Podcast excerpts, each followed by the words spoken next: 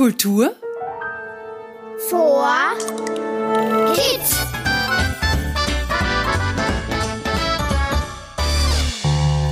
Hallo und Servus zu unserem Kultur for Kids Podcast. Ich bin's wieder, der Robert Steiner und heute gehen wir gemeinsam auf eine musikalische Entdeckungsreise. Denn dieses Mal geht es zur Kinderoper ins Stift Klosterneuburg. Was es hier zu erleben gibt, das hören wir uns jetzt gemeinsam an.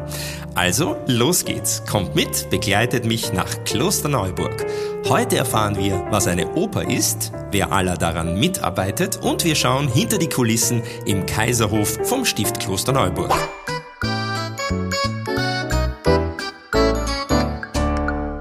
Bevor es losgeht, habe ich noch eine Bitte. Abonniert doch den Kultur for Kids Podcast auf der Plattform eurer Wahl. Ganz besonders freuen wir uns, wenn ihr ihn mit 5 Sternen bewertet, sollte euch der Podcast gut gefallen. Das geht bei Apple Podcasts und auch bei Spotify. Willkommen in Klosterneuburg. Ich melde mich heute aus dem Industrieviertel ganz nahe an der Donau bei Wien. Schon von weitem kann man das Stift Klosterneuburg hier sehr gut sehen. Sehr stilvoll ist der barocke Kaiserhof im Inneren des Stiftes, der jeden Sommer die prachtvolle Kulisse für die Kinderoper unter freiem Himmel bildet.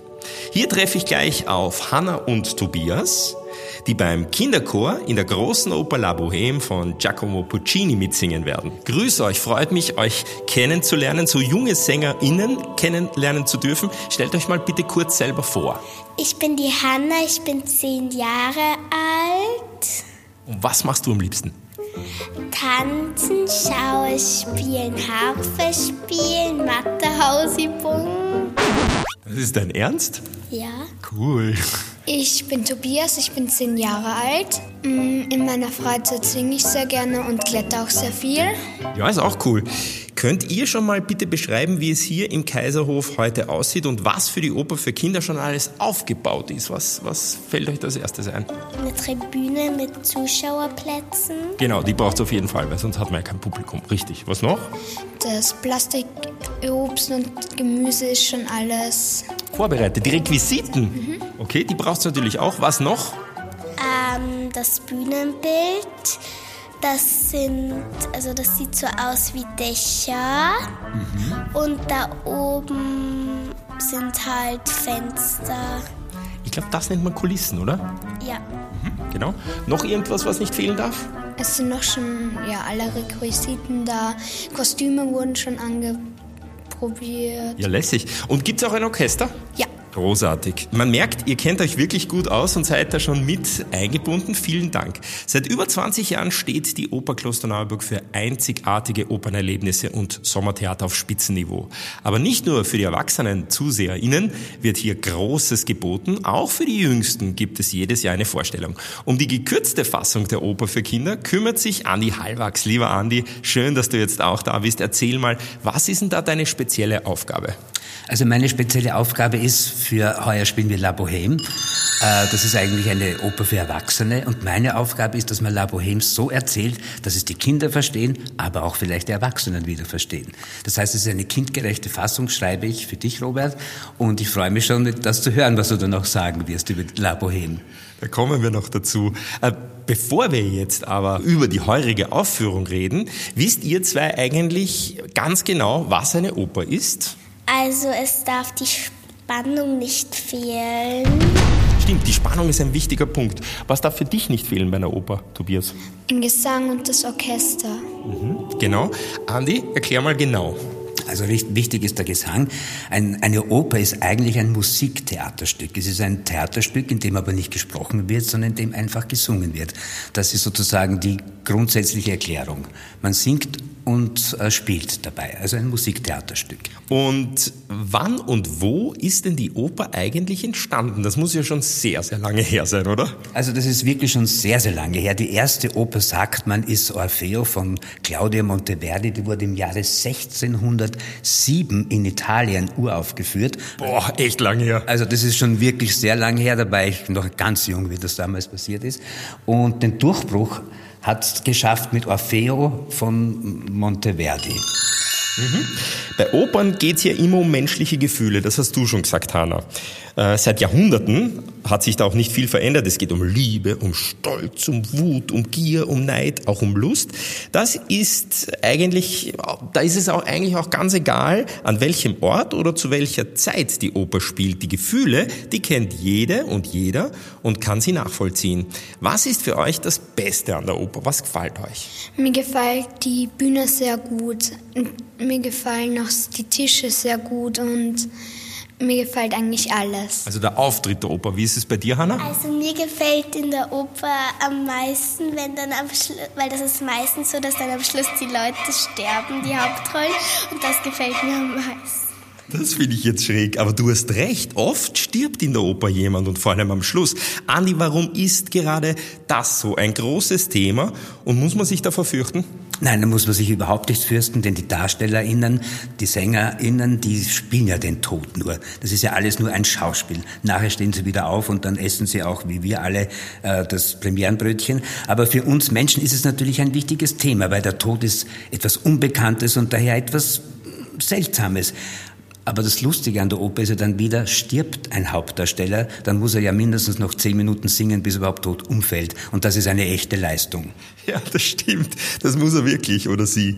Äh, echt dramatisch. So, jetzt nehmt mich bitte mal mit hinter die Kulissen. Wer arbeitet denn aller an einer Oper? Was fallen euch für Berufe ein? Der Regisseur. Mhm. Oder Regisseurin? Ähm, Bauarbeiter, die die Kulissen her ja, da gibt es sogar einige, habe ich gesehen, gell? Ja. Andi, wen gibt's noch? Naja, ich würde sagen, es gibt einen Chor, es gibt einen Kinderchor. Moment, Kinderchor, das ist euer Stichwort, oder? Ja. Und das macht doch Spaß? Ja, oh. Deshalb sitzen wir jetzt auch hier oder stehen jetzt hier. In der diesjährigen Oper La Bohème tritt im zweiten Bild euer Kinderchor auf. Aber zurück zu den SängerInnen. Ähm, welche Stimmlagen gibt's denn da, Andi? Also bei den Männern gibt es äh, zwei, also gibt es den Tenor, den Bariton und den Bass. Das sind die drei verschiedenen Stimmlagen. Es ist die hohe Stimme, ist der Tenor, die mittlere Stimme ist der Bariton und der Bass ist die ganz tiefe Stimme. Jawohl. So ist es. Und in der Oper ist es meistens so, dass die Männer mit der tiefen Stimme die Bösewichte sind und die mit der hohen Stimme sind die Liebhaber. Und deshalb sind die Tenöre meistens die großen Stars. Bei den Frauen ist es so, ist das die hohe Stimme der Sopran, da gibt es noch eine ganz hohe Stimme, das ist der Koloratursopran. Dann gibt es eine mittlere Lage, das ist äh, der Mezzosopran und die ganz tiefe Frauenstimme ist die Altstimme.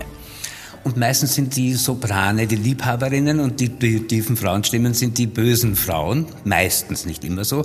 Und deshalb sind auch die Sopranistinnen immer die Stars. Also Soprane und Tenöre sind meistens die Stars in der Oper. Na großartig. Und wer darf bei der Oper auf gar keinen Fall fehlen? Der Dirigent. Ja, stimmt. Oder die Dirigentin. Richtig. Andi, erklär mal bitte die Funktion der Dirigentin oder des Dirigenten.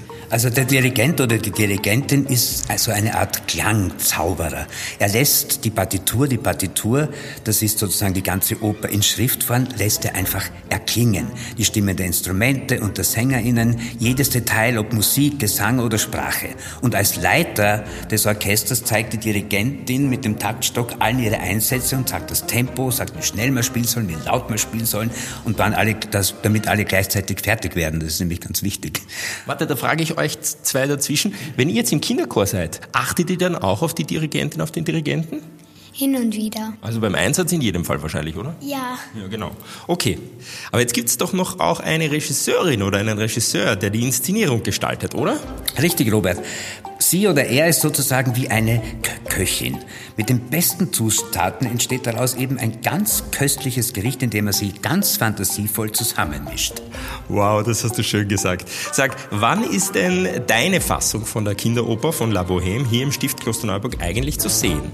Na, das ist am Sonntag, dem 24. Juli von 18 Uhr bis 19.30 Uhr hier im Kaiserhof des Stiftes zu sehen. Und nachdem du, lieber Robert, in diesem Jahr durch die Vorstellung führen wirst, habe ich für dich eine Überraschung parat. Du wirst nämlich die Rolle des Papignol spielen. Das, was ist das? Das ist der berühmte Spielzeugverkäufer aus dem zweiten Akt. Oh ja, ich will gerne einen Spielzeugverkäufer. Das wird bestimmt aufregend. Werdet ihr euch die Kinderoper auch ansehen oder steht ihr vielleicht sogar mit mir dann auf der Bühne? Wisst ihr das schon? Mm, Ja. Ich, ich weiß es noch nicht. Müssen wir den Andi fragen? Also ich sage euch, ich stehe ganz sicher mit dem Robert auf der Bühne, denn die Ausschnitte, wo da Kinder vorkommen, sind natürlich selbstverständlich das Wichtigste bei der Kinderaufführung. Großartig, Glück gehabt.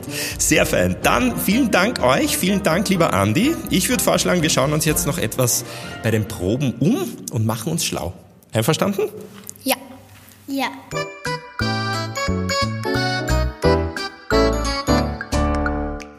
Von euch zu Hause muss ich mich hiermit leider auch schon wieder verabschieden. Vielleicht sehen wir uns ja am 24. Juli bei der Kinderoper in Klosterneuburg. Abschließend noch ein Tipp und eine Bitte an die Erwachsenen. Abonniert den Kultur for Kids Podcast auf der Podcast-Plattform eurer Wahl. Dann seht ihr gleich, wenn wieder eine neue Episode online ist. Wenn euch unser Podcast gefällt, freuen wir uns sehr, wenn ihr ihn auch bewertet. Das geht bei Apple Podcasts, bei Spotify und vielen anderen Plattformen. Alle Bastelfans aufgepasst! Für euch haben wir unter www.kulturforkids.at wieder einen tollen Basteltipp. Und diesmal zeigen wir euch, wie ihr einen Operngucker basteln könnt. Wenn ihr über eine Plattform wie Spotify oder Apple Podcasts hört, dann findet ihr den Link in den Show Notes. Viel Spaß und bis zum nächsten Mal bei Kultur Vor Kids.